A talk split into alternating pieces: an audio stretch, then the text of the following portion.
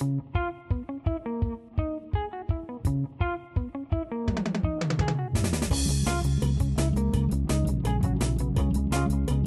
Fritanga Digital.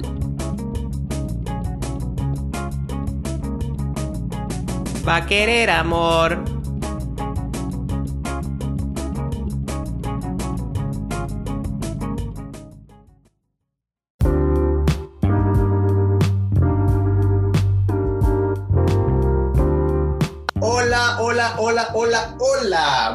Buenos días, muy buenas tardes, muy buenas noches a todos nuestros oyentes, a toda nuestra audiencia que nos escucha en las distintas plataformas de podcast y bienvenidos a otro episodio más de La Fritanga Digital, el primer podcast de marketing digital inspirado en una fritanga nica porque es lo mejor que hay. Buenísimo. ¿Cómo vamos? ¿Cómo vamos, gente? Es muy, disculpen ahí mi, mi emoción, pero pues, ya, ya somos, ya, ya tenemos 10 episodios de la fritanga. 10 episodios. ¿Quién hubiera dicho que hubiéramos llegado a hacer 10 episodios de la Fritanga Digital, verdad? Increíble, increíble cómo pasa el tiempo. La verdad, pues que le agradezco muchísimo a todas las personas que han estado ahí desde el día uno, acompañándonos en los distintos episodios, compartiendo los episodios en las redes sociales, dándonos feedback, eh, a todos los invitados que han sido parte de, de, este podcast y a mi brother Elías. Gracias, mi hermano, por siempre estar ahí en la jugada. ¡Ay! y se hace lo que se puede, brother, ¿verdad? En todo para poder educar, para poder compartir las experiencias de marketing digital y pues de paso educarnos a nosotros. O sea, es una gran labor, créanos que no ha sido fácil, pero vamos a seguir. Así es, así es. Y hoy, bueno, por ser el episodio 10, tenemos un episodio que se viene como sopa de queso en cuaresma, hermano. Es la madre de todas las fritangas la que se viene ahorita con este episodio. Así es, pero antes de comenzar y hacer la introducción y entrar en materia, vamos a hacer unos pequeños anuncios, ¿verdad? Ya saben que nos pueden encontrar en las distintas redes sociales. Instagram nos pueden seguir como arroba la fritanga digital y en Twitter nos pueden seguir como arroba fritanga digital. Venimos de cerrar una trilogía del SEO, tuvimos también la oportunidad de estar en un Facebook Live gracias a la invitación de Origami Brand Studio, donde estuvimos hablando de SEO y la verdad que estuvo muy bueno, así que si quieren conocer un poco más del tema, escuchen ese live, está buenísimo y también escuchen la trilogía de SEO de la fritanga digital, ¿verdad? Ahí es. Eh, adicional, estamos haciendo la campaña de Rescatando Huellas. Recuerden que los lomitos están pasando por hambre, entonces eh, en nuestras redes sociales pueden encontrar todos los números de cuentas para hacer donaciones en cuanto a cantidad de dinero que ustedes les salga a su corazón y también irles a dar comidita pues, a, a, a, nuestros perritos. Sí, bueno, se cumplió, se cumplió la meta, creo que ayudó a, en, en, la, en, las semanas pasadas también la, la, mucha gente estuvo donando y por, en, en, las historias de la Fundación Rescatando Huellas pude ver que uh, encontrar, tuvieron muchas donaciones. Bueno, y, bueno. Pero el trabajo, pero, pero no, no para ahí la cosa, no para ahí la cosa, tenemos que seguir ahí apoyando a los lomitos y dando un granito de arena para cambiarle la vida a todos esos perritos hermosos. Mucho amor para los perritos. Así es. Recuerden que compartir este episodio para que este podcast llegue a muchas más personas. Y bueno, aquí vamos, aquí vamos. ¿Qué tenemos para hoy, Gerardo? ¿Me, me tenés todavía? Tenemos un episodio con una invitada increíble, increíble. Una persona... La mera tapa del perol. Es correcto. Imagínense, imagínense, vamos a comenzar un poco con su trayectito ahí al suave, ¿verdad? Dale, ha sido libretista de radio, ha sido directora y productora de televisión de muchos programas nicaragüenses, la creadora del canal de YouTube Nicaragua en mi sazón y la reina del sabor nicaragüense, señoras y señores, con ustedes, Doña María Esther. Gracias, muchachos. ¿Cómo estamos con la fritanga digital? Bárbaro de apellido brutal, me imagino. En verso me salió la cosa. Hola, Gerardo Mejía, Elia Úbeda, ¿cómo están? Felices de tenerla con nosotros. Vea que, como hemos venido diciendo, usted ha sido un legado y es un honor poder compartir en la fritanga digital con María Esther López, la reina del sabor nicaragüense. O sea, no, no sabe lo feliz que, que me hace sentir. Ay, tan lindo, gracias muchachos. Y cuéntenme, ¿de qué vamos a hablar ahora o yo les cuento a ustedes? ¿Cómo es la idea?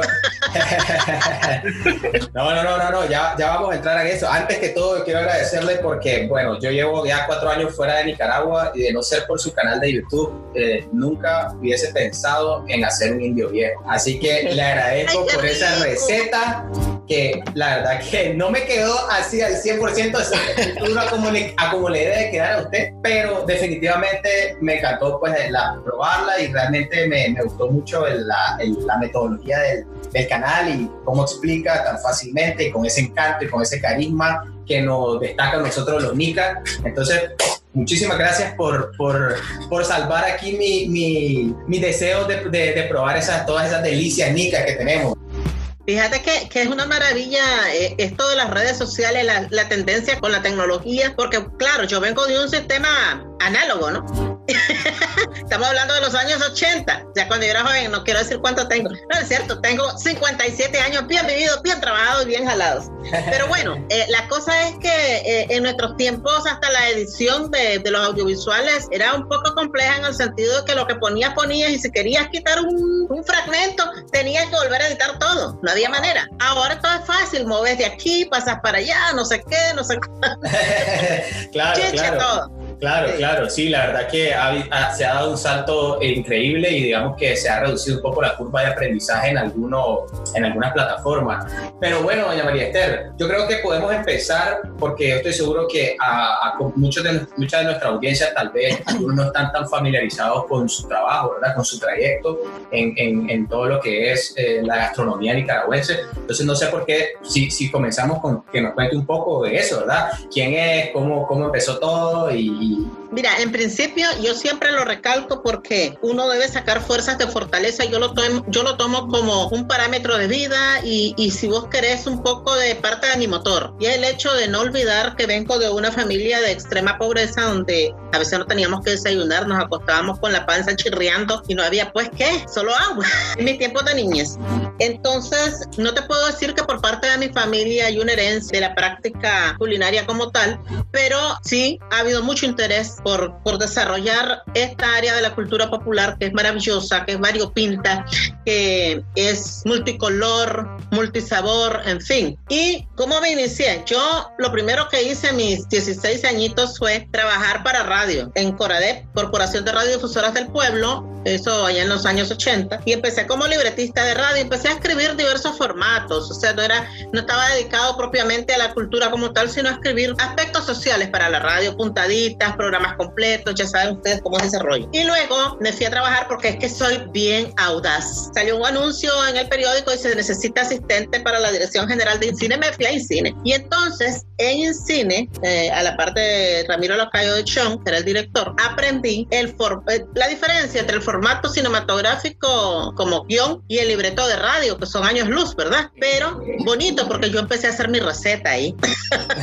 ya empecé hacer mis, propias, mis, mis propios escritos con estos dos eh, aspectos, ¿verdad? Tratando de, de involucrarlos. Y luego me fui a televisión y, y ahí es donde, digamos, fue mi nicho de trabajo porque es a, a lo, a lo que más tiempo le dediqué realmente. Con la suerte de que llegué a hacer programas como La Liga del Saber con el profesor Julio César Sandoval y El Pollito Intelectual, que son referentes de, de carácter educativo en Nicaragua. Todavía existe la Liga del Saber con otras personas, ¿verdad? Nada que ver con lo que nosotros hacíamos, pero existe. Y también en ese entonces me tocó hacer la producción de un programa que se llamaba Telecocinando, pero yo detrás de cámara. Y te estoy hablando que tenía, ¿qué? Unos 18 años tal vez. Estaba Entonces, ah, sí, hombre, estaba en pañales. Y entonces, nada, me tocó estar detrás, siempre en producción, detrás de cámara, sin saber que más adelante, pues yo iba a tomar un camino sobre la gastronomía. Y luego más adelante hice otras cosas, hice producciones con artistas internacionales. Por supuesto, el guion de televisión es muy diferente al de radio, al de cine. Y todo eso me fue nutriendo para hacer lo que hoy en día soy. Es decir, yo hago una mezcolanza de todo, mi propia receta de guion y tiene mucho de, de lo que yo soy, de cómo soy en la vida real. Ah, por ahí tenemos a, a uno de mis alumnos en los cursos libres de cocina, Elías, que Ah, estuvo sí. recibiendo un curso de cocina navideña. Ah, Sí. mire, mire. Para, no- nosotros, yo no sabía eso, Elías. ¿Cuándo te vas a sacar, ¿cuándo te vas a sacar el relleno? Así nos conocimos. Eh, Marister había publicado en sus redes sociales que iba a tener un curso de, de cocina navideña y eso fue el regalo que le di a mi novia. Y fuimos a hacer el curso dos días, de mañanita hasta tarde, mira, cocinando postres, cocinando pla- platos fuertes, entrada, po- el Qué postre bueno. Ya ven qué bandido que es este Elías, entrándole, entrándole, entrándole al corazón con la comida. Sí, Así, ese que es el esa es secreto. la jugada, esa es la Y más, y- y más- y más cuando un hombre cocina, vos sabés que se tiene la concepción de que nosotros no cocinamos, pero mira, ahí me vieras con el cuchillo. Sí, hay que- hay que- Hay que romper estereotipos, definitivamente. A mí me encanta Así es. cocinar, a mí me encanta hacer la cena. Yo le digo a mis hijos, muchachos, que uno debe aprender a cocinar al menos lo básico por inteligencia y por cultura, porque vos no sabes nunca por dónde te va a llevar la vida, qué situaciones vas a afrontar. Lo que sí sabes es que tenés suficiente fuerza para afrontar lo que venga y lo que no puedes resolverlo, pues no puedes resolverlo y lo que sí, hacerlo bien. Entonces les digo, aprendan por eso, no, no- yo no quiero que sean como yo que me apasiona, si no les apasiona, no les apasiona, pero deben aprenderlo por inteligencia y por cultura. Claro, Volviendo claro. al tema, muchachos, luego que llego al clan de la picardía, y como yo soy loca, le digo a Carlos, mira Carlos, uno, el programa no puede seguir en estudio porque por eso ya iban a cerrarlo en Canal 2. Claro. Y entonces este, les digo, vamos a hacer concursos con la gente y empezamos a hacer los juegos tradicionales y ahí vino también el hacer un segmento de cocina. Yo te digo, para que veamos desde dónde viene ya naciendo lo de poder, hacer- poder llegar a Nicaragua en mi sazón. Entonces Sí. hicimos un segmento de cocina que tuvo diversos nombres, tuvo mano a la masa, cu- cuchareando, incluso hubo un momento que se llamó Nica Sazón. Y entonces eh, era eh, poner en el tapete la comida tradicional nicaragüense y me dice Carlos, ve María Esther, les gusta a la gente, eso sí. Más adelante, ya que cerramos el clan en el 2008, digo yo, no me puedo quedar sin hacer nada. Porque yo desde antes, ya como había sacado lo- los libros con la editorial Ediciones Mundo, había tenido una buena experiencia. eh, el, primer volumen es el libro más vendido en Nicaragua. Ya saben que los vivillos no llegaron para mí todos. Fueron para, para el editorial. Sancho, amigo de los derechos de autor. Pero lo maravilloso y lo que más me nutre es el saber que Nicaragua ha cogido eh, estos libros, que son como una enciclopedia, como algo propio, como, como un libro que, que les demuestra el orgullo de ser nicaragüense, ¿verdad? Y, y desde ahí empieza toda esta faena que ya conocen. Y dije yo, por María Esther, ¿vos crees que la gente se iba a interesar en un programa completo de cocina. Pues yo espero que sí, le digo, porque todos hacemos gallo pinto, pero no es que todos lo sepamos hacer. ¿Verdad? Ese es muy cierto, ese es muy Y cierto. entonces, sí. Y entonces empecé y, y nada, Carlos es ahora y me dice, María Esther, qué increíble. Es que vos tenés tanta pasión por lo que haces que hasta las cosas que todos conocemos las hace ver como que fueran nuevas, pero es por, por el enfoque, ¿no? Le digo, eso tiene que ver mucho con la pasión que le pongo, pero también con el amor que le tengo a Nicaragua, a nuestra cultura, porque si algo te debe caracterizar en todo lo que haces es la autenticidad, es el ser transparente. Elías sabe que como estoy aquí, he sido en la clase, he sido Sí. en la televisión, en la radio, en las redes sociales, y la gente que me encuentra igual, yo soy la María Esther de todos los días, común y corriente como la tortilla. María Esther, entonces significa que a partir de que termina el clan de la picardía en el 2008, ahí empieza a hacer el salto a YouTube y a las redes sociales. Sí, prácticamente, prácticamente. Estamos hablando que Nicaragua en mi sazón, o Nica Sazón, nace el 8 de agosto, un día como hoy, eh, de 2009. Ah, buenísimo. O sea que hoy, estamos, Sí, hoy está de cumpleaños. hoy estamos de onomástico, hoy estamos felices y Ah, contentos. Buenísimo, buenísimo. Felicidades, yo. Sí. Llegar 11 años como youtuber en Nicaragua no es fácil y yo considero que usted es la primera que lo ha hecho. Si yo recuerdo Sí. otro canal de YouTube de 11 años, no hay en Nicaragua. No, ¿Y, y qué pasó ahí? Que como en ese, en ese entonces no había tanto boom con el YouTube, entonces, eh, no sé, eh, vino mi hijo, abrió el canal que le pedí que lo hiciera y no sé cuánto, ¿verdad? Y empezamos a subir videos y después, por esas cosas de la vida, el vino se enfermó, se le olvidó la clave y no hallábamos cómo entrar al canal. Ah, Y yo no podía contestar. No, pero que mira, eso, eso es para reírse. Y yo no podía contestar porque no tenía el acceso. Y entonces, ¡hala! ni modo, pues. Entonces lo dejé así. con Yo echaba chispas porque yo soy de las personas que si empiezo algo me gusta terminarlo. Y, y entonces, ¡hala! Para mí fue darme contra las paredes. Pero bueno, Castigado, Chompipín. eh, eh, fue Mendelssohn. Ah, fue Mendelssohn. Yo, Mendelssohn, que es el periodista de la familia. Y entonces, ah, Bueno, mucho tiempo después le digo, no, yo tengo que retomar este canal que, mira, tenía en ese momento 32 mil seguidores. Entonces, si yo he seguido en esa línea, seguramente el canal estuviera quién sabe dónde. Pero bueno, ya no se puede llorar sobre mojado porque mojado está. Entonces lo que hay que hacer es enfocarse en qué vamos a hacer ahorita. Y entonces hace poco reiniciamos con el canal, solo que le pusimos ni casa, María Esther ni Casazón porque la gente busca mi nombre. Sí. Y entonces es más fácil que si pone María Esther le salga el ni Casazón y ahí estamos. Ahorita estamos llegando a, a los 100 mil seguidores Wow. y esperamos llegar a más. La idea Wow. es que sigamos así. Increíble, increíble. Definitivamente concuerdo con lo que dice Elías. Yo quizás no, no, no estoy tan familiarizado, ¿verdad?, con los youtubers eh, nacionales, pero realmente 100 mil seguidores es un trabajo, pero penqueado, penqueado, penqueado, penqueado. Y realmente te- esa es una de, las- de las preguntas que me gustaría hacerle, María Esther. ¿Cuáles fueron los principales obstáculos que se encontró usted como creadora digital al momento de, de debutar en redes sociales y en YouTube? Sí, mira, yo creo que en parte yo soy muy exigente, ya me conocen. Yo soy bien relajadita y todo, pero con el trabajo es que me meto de- desde el cucurucho hasta el dedo gordo del pie derecho. Y entonces tengo, y nada, si voy a hacer esto, tiene que ser videos bien hechitos, con, con la, la receta bien explicada. En ese tiempo era mejor dejar los videos de 3, de 4 minutos, porque si no la gente no los veía todavía. Eso sigue siendo dentro de todo un riesgo publicar videos un poquito más extensos, pero ya la gente está más, más acostumbrada. El- el- la gran dificultad que yo tuve no fue en sí el poder presentar un trabajo audiovisual digno y, y- y elaborado, ¿verdad? Una, una producción realmente televisiva, sino el hecho de que la tendencia en, dicen ustedes YouTube, ¿verdad? Yo aquí decimos YouTube, pues yo no sé cuál es lo, qué es lo correcto. Como usted quiera, no hay problema. Ah, bueno, pero bueno. Entonces, el problema fue que la gente busca más línea de postres. Vos, vos publicas un postrecito y cantidad de gente, pero yo lo que quiero es promover la gastronomía nicaragüense. Y la, gastro- la gastronomía nicaragüense no es solo postres, porque es que nosotros tenemos cualquier cantidad de opciones, platos fuertes, sopas, tamales, bebidas, ensaladas, en fin, o sea, guisos, es decir, entradas, complementos, todas esas cosas, ¿no? Y entonces, si yo me enfrasco solo en los dulces, podría tener más, más seguidores, pero entonces pierdo mi objetivo principal, que es promover la gastronomía nicaragüense, que es maravillosamente extensa, amplia, rica, rica co- como volumen y rica como sabor. Hermo- hermoso, hermoso lo- los platos. Hermoso. Sí. Entonces, eh, ese, eso es uno de los problemas que todavía afronto. Quizás por eso incluso no ha crecido un poco, va, va creciendo, pero va un poquito más al suave. Entonces la gente cuando ve alguna receta, de vez en cuando me tiro los, lo que es panadería, que pega mucho, la panadería artesanal, y eso hace que capte más gente, porque ya te quedas con una receta y te quedas viendo la otra y la otra y la otra y vas entendiendo el porqué del canal. Mucha gente me dice, María Esther, a mí me encanta porque usted tiene una forma bien sencilla de explicar y siento que todo lo puedo hacer. Les digo yo, digo yo, pues ese, ese es mi objetivo principal, que, que la gente me entienda perfectamente.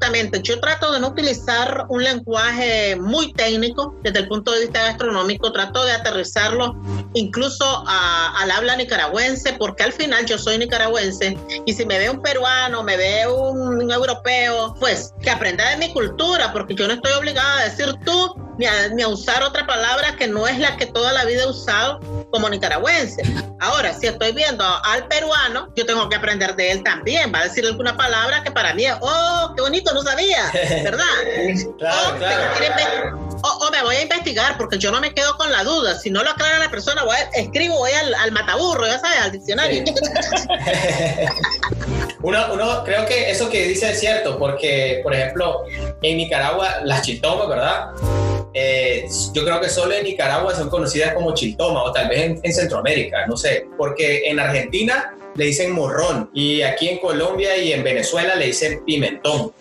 o ají dulce. O ají dulce, exactamente. Entonces, a veces esa- esos son algunos pequeños obstáculos, piedritas del, del lenguaje que se encuentran en el camino, pero pues nada que no se pueda superar. Por ejemplo, cuando a mí me trajeron un recetario de regalo de, de Brasil, era de bebidas. Y yo fascinada porque me encantan las bebidas a base de frutas de vegetales.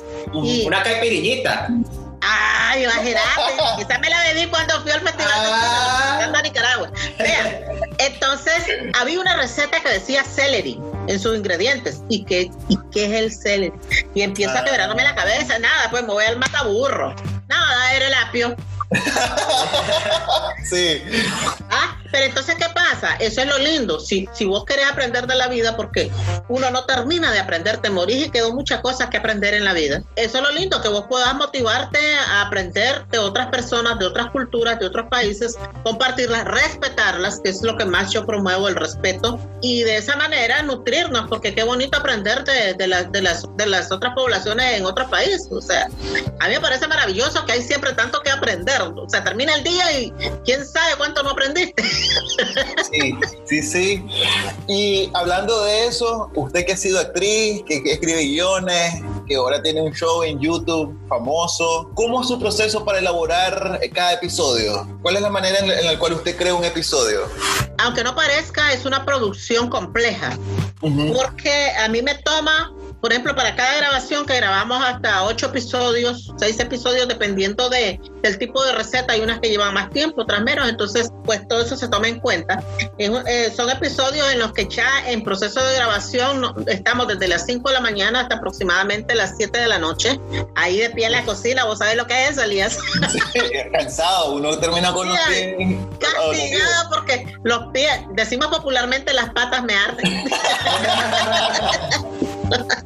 Los pies terminan desbaratados, pero vale la pena. Pero para llegar a eso, a esas horas extensas de trabajo, tenéis todo un proceso de al menos tres a cuatro días. Entre que selecciono las recetas, las recetas las selecciono en base a contenido. Por ejemplo, si ahorita hice un plato fuerte, la siguiente tiene que podría ser un postre o podría ser una entrada o podría ser una bebida eh, o podría ser algo de, de, panadería artesanal, porque ah, tenés que ir haciendo una propuesta variadita para que se vea que en Nicaragua hay para dónde escoger, o sea, hay por dónde escoger. Después de eso hay que desmenuzar cada receta porque yo las cocino de pulso, yo soy mucho de Yo digo, la mano me detiene cuando ya no tengo que echar más. ¿verdad? Eh, eh, tengo una intuición para cocinar que, que, le agradezco a Dios porque no necesito estar midiendo eso, pero para compartir con las personas sí tengo que, que medir. Entonces, a veces eh, preparo las recetas el día antes para, para estar clara de las porciones y que cuando, digamos, Gerardo quiera hacer su indio viejo, le salga perfecto, le salga con el equilibrio que debe ser, o cuando vos, Elías, vas a hacer el relleno, que vaya todo como Dios manda y debe ser, doy los tiempos, todo lo que hay que esperar, todo lo que hay que ponerle, en qué momento. Soy mucho de explicar eh, los procesos de cocción de los vegetales, de los productos, porque no todos tienen el mismo tiempo de cocción y eso hay que tomarlo en cuenta. Si te agregan acidez, si te agregan dulzor, si te agregan algún punto amargor. Entonces, eh, todos esos elementos hay que tomarlos en cuenta. Y por otro lado, que sean productos que, que estén en la, eh, en la disposición a los nicaragüenses. Evidentemente, eh, para nosotros es más fácil, para la gente que está en el extranjero más difícil. Mucha gente me dice,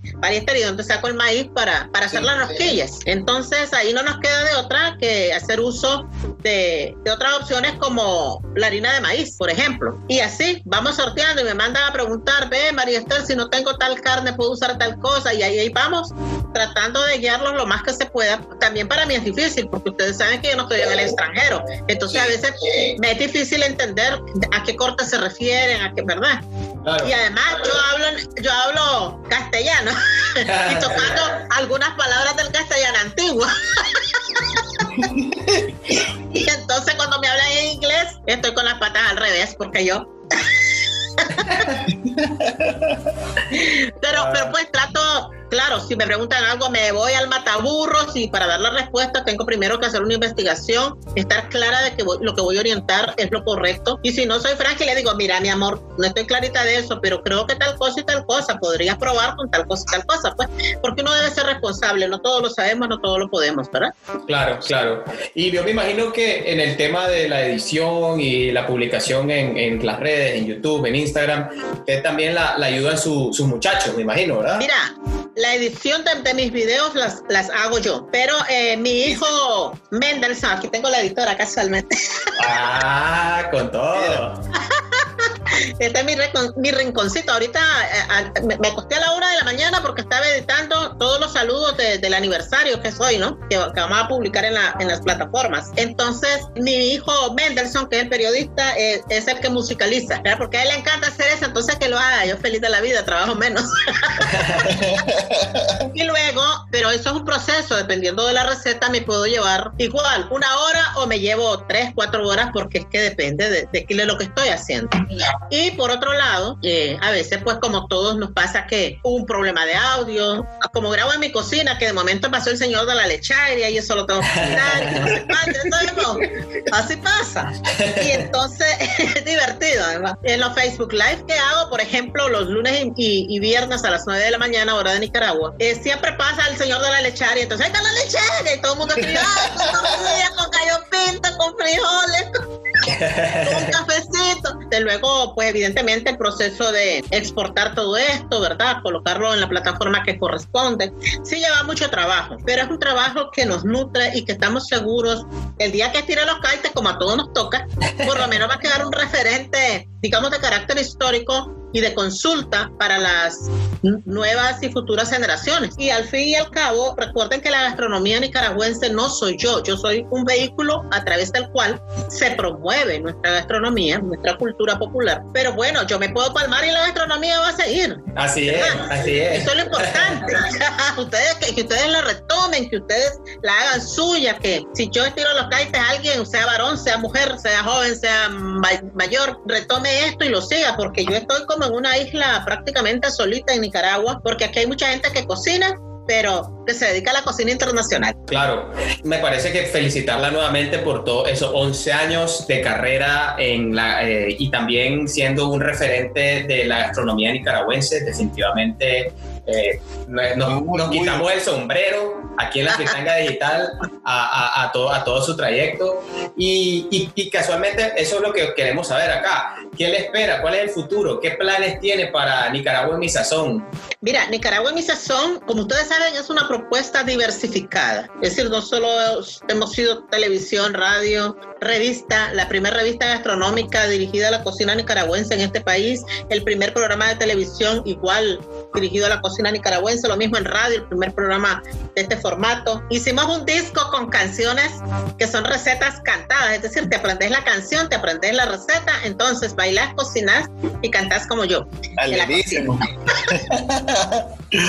y eh, proyectos, ahorita queremos aprovechar al máximo las plataformas que, que son la tendencia ¿verdad? Y, es precisamente lo que más buscan los jóvenes y a quienes más queremos llegar, aunque nuestro énfasis es la gran familia nicaragüense y, y todo extranjero que le interese la gastronomía. Es, pues evidentemente tenemos mm, nuestro focus group que es el de los jóvenes. Sí. Porque son los que tienen que retomar esto con conciencia, apropiarse de ella y, y, ponerla en alto, porque tenemos mucho que mostrarle al mundo. Así que yo en, en María Técnicas Sazón en YouTube estoy de Nicaragua para el mundo.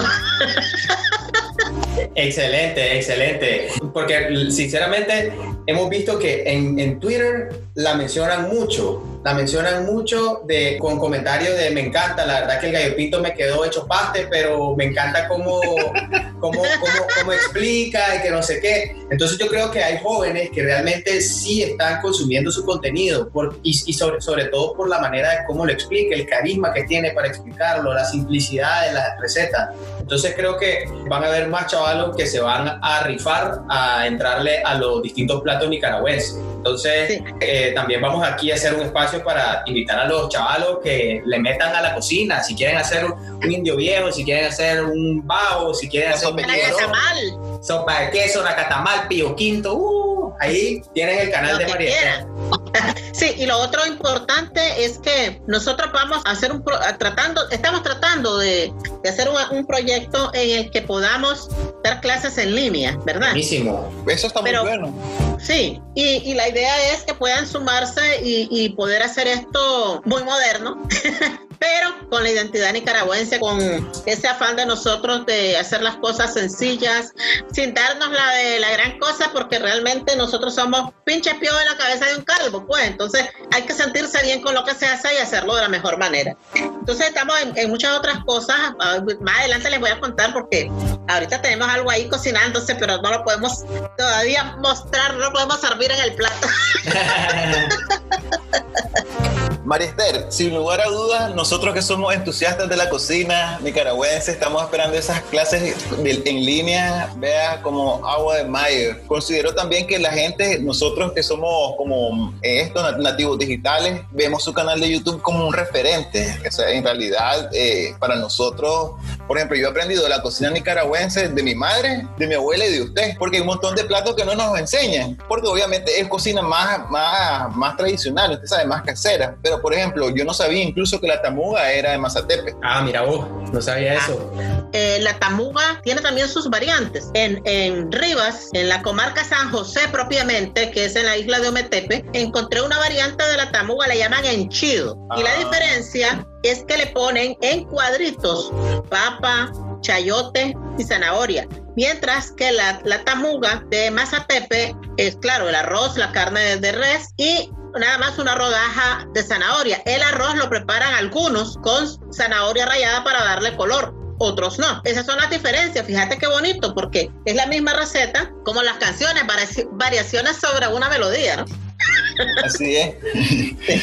Eh, definitivamente, a, disculpa que te interrumpa, a la audiencia le tengo que decir que María Esther es una enciclopedia de la comida nicaragüense. No solamente en términos de recetas, sino también de historia, origen, variaciones. Ahí ustedes mismos la están escuchando. O sea, es increíble el nivel de, conocimiento que tiene con respecto a la gastronomía nica. No, solamente te enseña a cocinar, sino que también te enseña todo lo que es la cultura nicaragüense a través de los platos.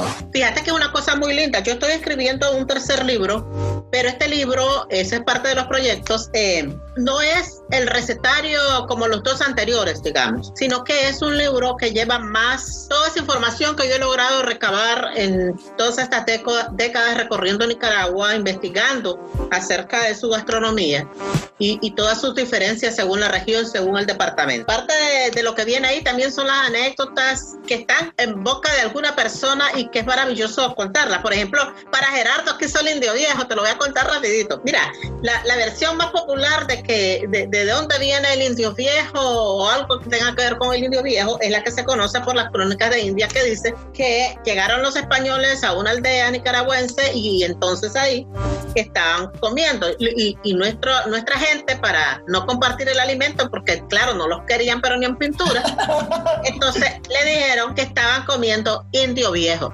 Los españoles creyeron que habían matado al, indio, como decían ellos, mayor, y lo ahí, pues, tipo caníbales. Y entonces, adiós. Pero en mis andanzas por Nicaragua, ya por 1998-99, anduve por Terrabona, que es, un municipio de Matagalpa. Y lástima que en ese entonces, no, no, recuerdo yo el nombre de la señora. Ella, ella preparó el marol, le dicen allá.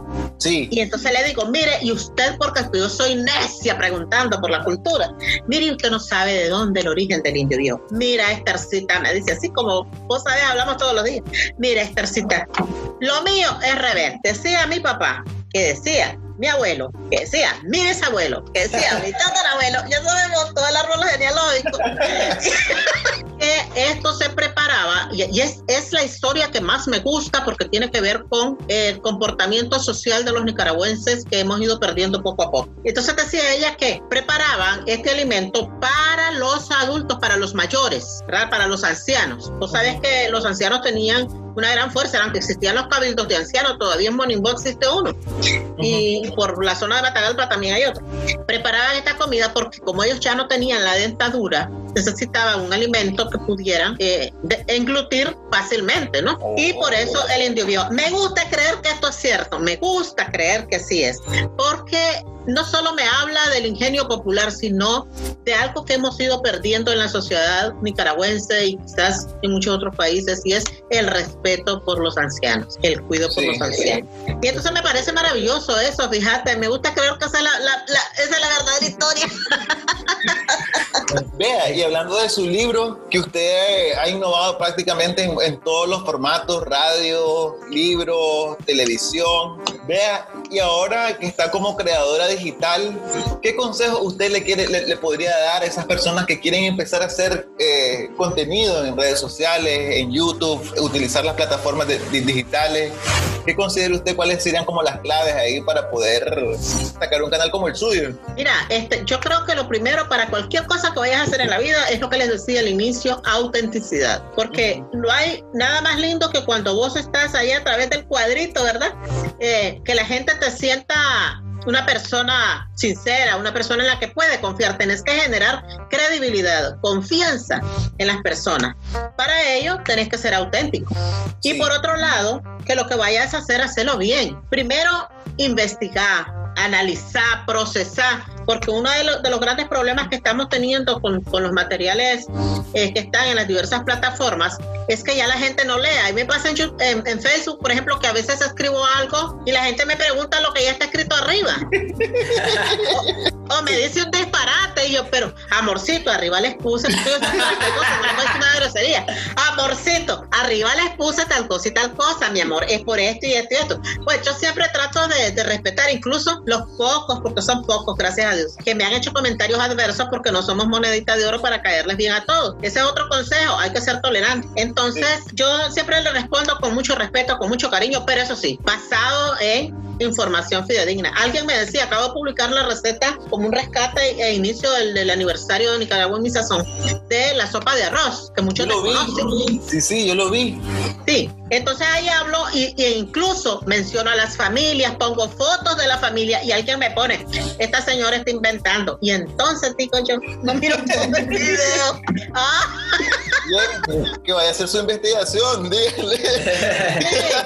Anda a investigar, pues, y me contá. Pero esas cosas hay que entenderlas. Este, a veces, pues, sucede que la gente en su apuro solo corre el, el video y se va a la receta en sí, no escucha lo que uno está diciendo propiamente, ¿verdad? que es importante, entonces, trabajar en función de ser lo más fluidos posible y además de eso, que el contenido sea digerible. Es decir, que cuando vos estés llevando un mensaje de lo que sea, la gente pueda entenderlo fácilmente, pero con documentación conscientes de que lo que estamos compartiendo es porque lo hemos estudiado, porque sabemos lo que estamos haciendo. Hay muchas cosas que ves en, YouTube, por ejemplo, que uno las ve y dice, pero esto no es así, pero hay que respetar. Yo soy incapaz de hacer un comentario a cualquier persona que haga su trabajo en las plataformas porque sé lo que cuesta hacer este trabajo. Sé que necesita mucha inversión de tiempo, mucha energía, mucho eh, quemar neuronas. y entonces desde ahí ya tiene un valor agregado inmesurable que uno debe respetar y que debe hacer valer pues para la otra persona. Y, yo creo que alguien que hace un esfuerzo así, independientemente que si su canal es exitoso, de que si está generando mucha plata, definitivamente es, es un producto que estamos consumiendo sin pagar mucho nosotros, porque quienes lo pagan serían las marcas que que están anunciándose ahí, ¿verdad? Entonces tomémoslo como un regalito de la vida y aprendamos. Y eh, en el caso de Nicaragua, estar abiertos, eh, que nuestra cultura es muy diversa. Por ejemplo, imagínense que en Diriamba le dicen picadillo, pican bien la carne, o sea, la masa es más espesa, más densa. En, Terrabona, por ejemplo, es un poquito más líquido. Y eh, en Managua le ponemos queso le, ponemos otros ingredientes, pero todas las propuestas son válidas, una no eh, invalida a la otra. Y hay que tener la postura abierta. Sí, incluso, ay, disculpe que le interrumpa, incluso, por ejemplo, en redes sociales hay un tipo de copleitan que si en la catamac se come con pan o con tortilla, eso no lo vamos a discutir ahorita, pues, pero es como, es, depende del área donde lo vaya a comer. Pero, pero sí es importante, yo, alguien me puso un meme a mí, me pone a un, a un chef de cocina nacional de Nicaragua y me pone a mí y me pone, eh, María Esther pone, eh, es que yo me lo como con pan porque así es que se come, como, como que yo no manejara el por qué se debe comer con X o Y cosa. Entonces, nunca respondo a esas cosas, pero esa vez le puse, mi rey, mira, en principio la que lo come con tortillas soy yo. Porque déjame decirte que el bastimento precolombino por excelencia se llama tortilla. Y no el pan, el pan lo trajeron los españoles cuando nos trajeron el trigo y que hubo incluso una gran resistencia, muchachos, eh, en León, en las ruinas de León, porque la, la gente no quería cultivar el trigo y entonces ahí es donde nace la cosa de horno. Oh. y, y entonces, eh, imagínate vos, desde ahí la resistencia. Ahora, vean, Si quieren conocer estas y otras historias más, vayan a ver el canal de Marister en YouTube. Y, y, miren lo que le iba a comentar como, manera de conclusión, todo lo que hemos aprendido con Marister. Primero, hemos aprendido a crear marca, ¿verdad? Marister, como ella, es una personalidad y ha impregnado su personalidad en todos los productos que ha sacado. Segundo, comprender a las audiencias. Ella ha hecho un análisis de cómo reaccionan sus audiencias en redes sociales y ha tratado de explicar sus productos, su contenido en base a las características de esa audiencia. Importantísimo. Aquí dando lecciones de lo que usted nos enseña, ¿vea? Porque esto se aplica... de mercado. Exacto, e, e, y esto se aplica en contenido. En realidad, todo lo que usted viene haciendo es como planear una estrategia de contenido. Ahora, tercero, tengo planificación de contenido. Mariester no tira contenido por tirarlo. Ella hace una planificación para crear eh, lo, lo, mejor posible, un producto lo, más concreto, más diversificado de temporada, que vaya conforme el tiempo. Cuarto, tengo tendencias. Mariester ha descubierto que hay tendencias en plataformas digitales y donde están esas tendencias de las audiencias, ella va a estar ahí. Y quinto, curación de contenido, lo que usted nos decía, ese proceso de, análisis, de investigación, eh, de recopilación, hacer un resumen y luego poderlo continuar. Imagínense todo lo que nos ha venido a enseñar y que se aplica en todo lo que es una estrategia de contenido. Impresionante esa, esa conclusión de Elías, eh, tiene toda la razón, realmente no, no necesitas eh, ser una, una marca súper así, solo tener que estar hablando de las tendencias para poder aplicar todos estos aspectos que mencionó Elías. Claramente María Esther es un ejemplo de esto. Y bueno, yo antes como para cerrar, quiero tirar dos preguntas que me las tenía aquí escondiditas y, y, que definitivamente no me puedo ir sin, sin hacérselas a María Esther. Hace, ya hace varios días que la Yuma está haciendo tendencia en Twitter, ¿verdad? Y yo tengo entendido que usted participó en esa película, que por cierto es muy buena, me encanta. Para todas las personas que no han visto la Yuma, tienen que verla y sepan que Doña María Esther estuvo en esa película. Cuéntenos, Doña María Esther, de su experiencia con la Yuma. Mira, mira, te voy a decir así rapidito. Eh, yo tengo no sé si una guía espiritual, llámese el saber cazar las oportunidades, como querramos llamarlo. Todas las cosas importantes que han sucedido en mi vida, la gran mayoría prácticamente han sido de, de manera inesperada, sin yo pensarlas, sin yo buscarlas, pero las he tomado porque soy audaz. Cuando la chuma, mi hijo, el Chompipín, que ya saben que tienen dotes actorales. Sí, que también aparece. Sí, me dice, me llama, estoy editando el clan de la picardía, me llama al estudio de, del Canal 2 y me dice, ay, que hoy es el último día de, de casting, que hay una película y ya saben la mamá que todo apaña. Y yo feliz, dale pues amor, vámonos a la hora del almuerzo, que es el tiempito que tengo, nos vamos. Y yo feliz, lo llevo, ya lo presento. Eh, la, la, muchacha encargada de casting era amiga, es amiga mía, la Belkis, y entonces, nada, dice, el problema, dice la Florencia, es que él es muy bonito, no hay cómo transformarlo. Y ahorita lo que necesitamos son para, para hacer como de pandilleros. Él es tiene una cara demasiado angelical para eso. Amor, si no, si no está dentro de, de lo que son los requerimientos del personaje, por mucha voluntad y por mucho que te conozcan, no va, porque la película tiene que regirse por, por lo que se necesita de cada personaje, ¿verdad? Y entonces, nada, voy dando la vuelta y en eso dice la Florencia, que es la directora, ¿no? Pero vos sí puedes ser Doña Scarlett. Y pues, ¿cómo qué? sí, ella es perfecta para Doña Scarlett. Y me quedé pues como Doña Scarlett. Prácticamente yo no hice el casting, prácticamente. Y fue maravilloso porque fue toda una escuela, evidentemente la pantalla grande es otro rollo. Y me tocó un personaje que de alguna manera se parecía un poquito a mí, ¿verdad? Emprendedor, Doña Scarlett, dueña de una tienda, eh, una mujer que tenía un corazón blandito dentro de todo porque a la Yuma le aguantó y le aguantó con los préstamos, con los adelantos. Eso iba a decir, como tres quincenas le sacó. Sí. Sin trabajar la Y, nada, y, dentro de la historia, lo bonito, uno, me quedé con el negro en la película. en la película. Esa no la vi venir. Cuando vi la, cuando vi la película, yo no sabía que, que Ian andaba con Jader. Yo me quedé como que, ¿qué? Le puso la mano y ¡ay! Así. Vos sabés que desde el inicio se dan ahí unas pautas como que a mí me gusta, que no sé cuánto, ¿verdad? Y al final, pues, soy la historia feliz dentro de la película, porque, por ejemplo, la Yuma tiene que truncar sus sueños para poder seguir ayudando a sus hermanos. Y, y los otros, pues, los, los pandilleros se van del país, o sea, todo se derrumba. Pero yo soy la única que queda con un cierre redondito, ¿no? Sí. Lo maravilloso de la Chuma fue el que la, la Florencia me, me regaló tanto cariño y tanta confianza que me designó para ir a representar a Nicaragua a festivales internacionales de cine. Y estuve en Viña del Mar, en Chile, representando a Nicaragua. Estuve también en Gramado, Brasil. Maravilloso Gramado. Y fue una experiencia enriquecedora. Fui también a Costa Rica a promover la película. Y así, ese, yo creo que fue una experiencia maravillosa. Después hicimos la pantalla desnuda, donde también me tocó un rol importante, era la mamá de la, de la protagonista principal. Y ahí sí soy una María Esther diferente, una, una mujer más, más retraída emocionalmente, una mujer madre soltera también, pero pero una mujer de Matagalpa, vos sabes, la gente de, de los pueblos tiene cierto comportamiento un poco eh, diferente a lo que es Managua, digamos, como capital, ¿verdad? Todo ese, Sí. toda esa vorágine que vivimos nosotros. Entonces era una mujer muy luchadora, muy humana, muy de echar para adelante, de proteger a su hija, pero a la vez una persona muy cerrada en sí misma. Entonces, fue, fue, fueron todo el mundo distinto, porque doña Scarlett, ¡ah!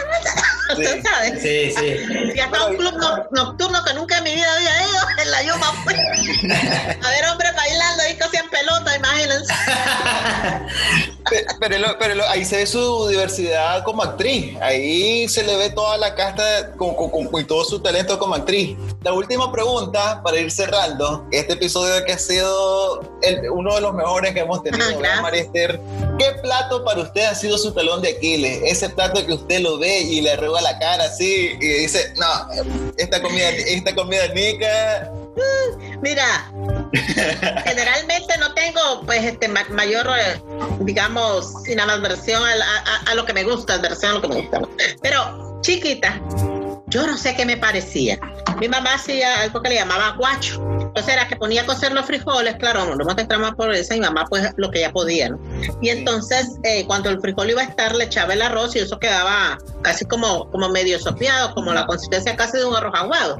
Ajá. Y luego con un poquito de aceite, cebolla, ajo, ella lo sofreía y si tenía cremita le echaba encima o le echaba quesito rallado, vos sabes, ingeniándosela. Pero mira, yo miraba eso, que a mí me daba una, una repulsión, yo no te lo puedo explicar. Y yo lo miraba y decía, yo no quiero eso, yo no quiero eso. Y no había más que comer. Y entonces, un día mi mamá agarró un chilillo, en aquellos tiempos que usaban chilillo para penquearlo a uno. Y entonces, la muy jodidita se lo come o la penqueo, ¿verdad? Y entonces yo me lo comí.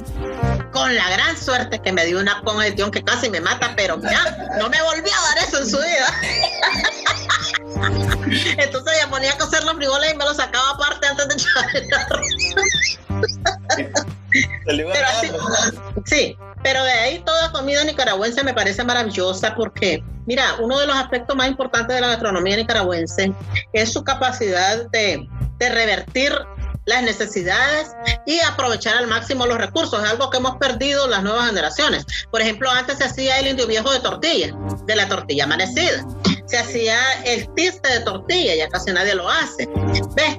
El peor es nada, por ejemplo, un fiel reflejo de que agarremos lo que haya, porque es con plátano, puede decir con bastimentos cocidos y luego troceaditos o majaditos, y a eso se le pone cebolla, chiltoma, ajo, si tenés un poquito de queso rallado, si tenés huevos, si tenés eh, chicharrón molido, un pedacito, eh, por eso se llama peor es nada, porque es, venga para acá todo, nada se queda. esa simplicidad y esa forma tan racional e inteligente de utilizar todo lo que tenemos, debemos retomarlo, porque además no es solo comer natural, sino también no perder nada. Es decir, que cada centavo valga, que cada centavo sea bien, bien maximizado. Porque al final, eh, la economía de hogar, yo siempre lo digo, es uno de los rubros más altos eh, en el mismo, ¿verdad? Porque vos pagas servicio, bueno, ahora ya no sé porque la luz aquí está altísima, no sé qué pagar. Este, pero bueno, eh, servicios básicos, salud, educación, todo lo que uno se echa cuestas en el hogar, pero la, la alimentación es de las más altas. Entonces, eso es una manera de paliar la crisis y además retomar nuestra forma de vida que ha sido de una manera más simple, más casera y dejar de estar consumiendo tanta chatarra que al final nos tiene enfermos, tenemos todos los, eh, estamos llenos de colesterol, estamos llenos de muchas cosas porque estamos haciendo las cosas mal. Sí, y es lo que usted hace, por ejemplo, en su receta sacaclavos. Véanla, María Esther, los lunes y los miércoles. Lunes y viernes a las 9 de la mañana, hora de Nicaragua, Facebook, eh, María Esther Nica Sazón. Y los miércoles es el estreno de la receta en YouTube a las 9 de la mañana siempre porque es el horario estelar de Nicaragua en mi sazón. Buenísimo, buenísimo. Bueno, María Esther, aquí hasta hoy, hasta ahorita llegamos aquí, hasta aquí y cerramos ya el programa. Vea, sin antes decirle que le deseamos lo mejor en todo este camino que va a continuar María Esther creando contenido, compartiendo más de su conocimiento en la gastronomía, con toda esa alegría que a todo el mundo le contagia y que siempre anda con una sonrisota cada vez que vemos sus videos. Nosotros no tenemos como meta llegar a 11 años, ¿verdad? De la pitanga. Cero, cero, Claro que sí. acompañarla y completamente agradecidos por su tiempo, celebrando juntos esos 11 años de mi casazón y 40 años de su carrera. Muchas gracias, Elías, muchas gracias, Gerardo. Y les voy a decir que de la fritanga, mi preferido, eso tienen que preguntarlo siempre, ¿cuál es, qué es lo preferido de la fritanga? ¿Quién es entrevista? Yo prefiero el taco. Vean, una característica de la fritanga es divertido. No hay fritanga sin gallo pinto y no hay fritanga sin carne asada, ¿verdad? Sí. Pero ninguna de las dos es fritanga. Ah, Ve usted. Es ah, ya cierto, está es bien, ¿ya cierto. vieron? Es cierto, es cierto, es cierto. Porque Y refrito. Y cierto, por esa pregunta que, que eh, nos dejó un excelente aporte con eso de la pregunta, yo creo que lo vamos a comenzar a implementar, Sí. ¿verdad, Elías? Acá todo, a todos nuestros invitados, preguntarle ahí cuál es, cuál es la, la opción preferida de la fritanga. Y no, también aquí un honor tenerla, y especialmente hoy, pues que se están cumpliendo 11 años de, de mi casazón y 40 años pues de su carrera. Eh, eternamente agradecidos con, con regalarnos este espacio para que nos venga a contar su experiencia y de parte de la Fritanga Digital le deseamos siempre lo mejor. Aquí vamos a estar siempre apoyando todo el contenido nicaragüense y, toda la, y, a, y- a todas las personas que estén eh, incentivando, ¿verdad? Eh, las distintas facetas culturales como es la gastronomía. Así que Muchísimas muchísimas gracias. gracias. A ustedes también, muchachos. Y como siempre me despido. Abrazos querendones para ustedes. Quierenme mucho, pero también los quiero. Será hasta la próxima. Y viva Nicaragua. Que viva Así es, Nicaragua. que viva Nicaragua. Y bueno, gente, ya ahorita, ya Elías me está pasando el balde de agua para echárselo al fogón. Ya vamos a, le La vamos a cerrar la fritanga. Sí, así es. Bueno, ya saben, muchachos, para todas las personas que nos escuchan en las distintas plataformas, todos los miércoles sacamos un nuevo episodio. Disculpas, sobre todo con esta semana tuvimos un problema con Apple Podcast. Para todas las personas que nos escuchan en Apple Podcast, tuvimos un problema de hosting que ya estamos solucionando y ya lo- lo- las próximas 48 horas estará de nuevo el episodio. Así que ese es una única, un- una- nada más un pequeño anuncio que quería hacer. Ya saben, nuestras redes sociales nos pueden encontrar en Instagram como arroba la fritanga digital, Twitter arroba fritanga digital y para encontrar el canal de María Esther lo pueden encontrar en YouTube como María Esther Nica Sazón para que vayan a buscar la receta que quieren preparar y la empiecen a hacer hoy mismo. No sé si tenés algo que agregar. que se suscriban, que se suscriban. Que se suscriban y comenten. Así es, así es, ya saben, suscríbanse y también en Spotify ven, hay una cajita debajo de la descripción del podcast donde dice follow, le hacen clic para seguir nuestro podcast y que no se pierdan ningún episodio de la Fritanga Digital. Oye, También le- en, en Spotify, muchachos, está el disco. Mis canciones. Ah, vea, ahí está, pues. Aquí uno no se hace ni IP, güey. Ahí está. Totalmente. Le quiero mandar un saludo a nuestro CM de Twitter que le está haciendo súper huevo. Así que, bro, Tuani, hay que pegar más, sí. Ah, sí, sí. Esa, esa- esa es una, esa es una pregunta que nos han estado haciendo, que mucha gente creía que éramos Elías y yo los que estábamos a cargo de, la- de las cuentas de, de la fritanga, pero realmente no. Tenemos ahí una persona encargada que, que nos está colaborando, nos está ayudando, y- pero pues nos pidió anonimato, ¿verdad? Sí, está bien que sea como el Batman. El Batman de Twitter. Sí. Pero bueno, hasta ahí de mi parte. Excelente. Bueno, aquí, gente, un gusto haber estado en este episodio número 10 de la Fritanga Digital. Así que ya saben, nos pueden encontrar en las distintas plataformas: Spotify, Anchor, Google Podcast, Apple Podcast.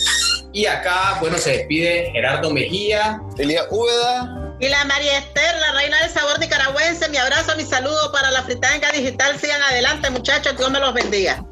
Muchísimas gracias, María Esther. Así que bueno, gente, se cuidan mucho, se quedan en casa. Acuérdense de distanciamiento social y nos vemos la otra semana. Ahí se ven. Un abrazo.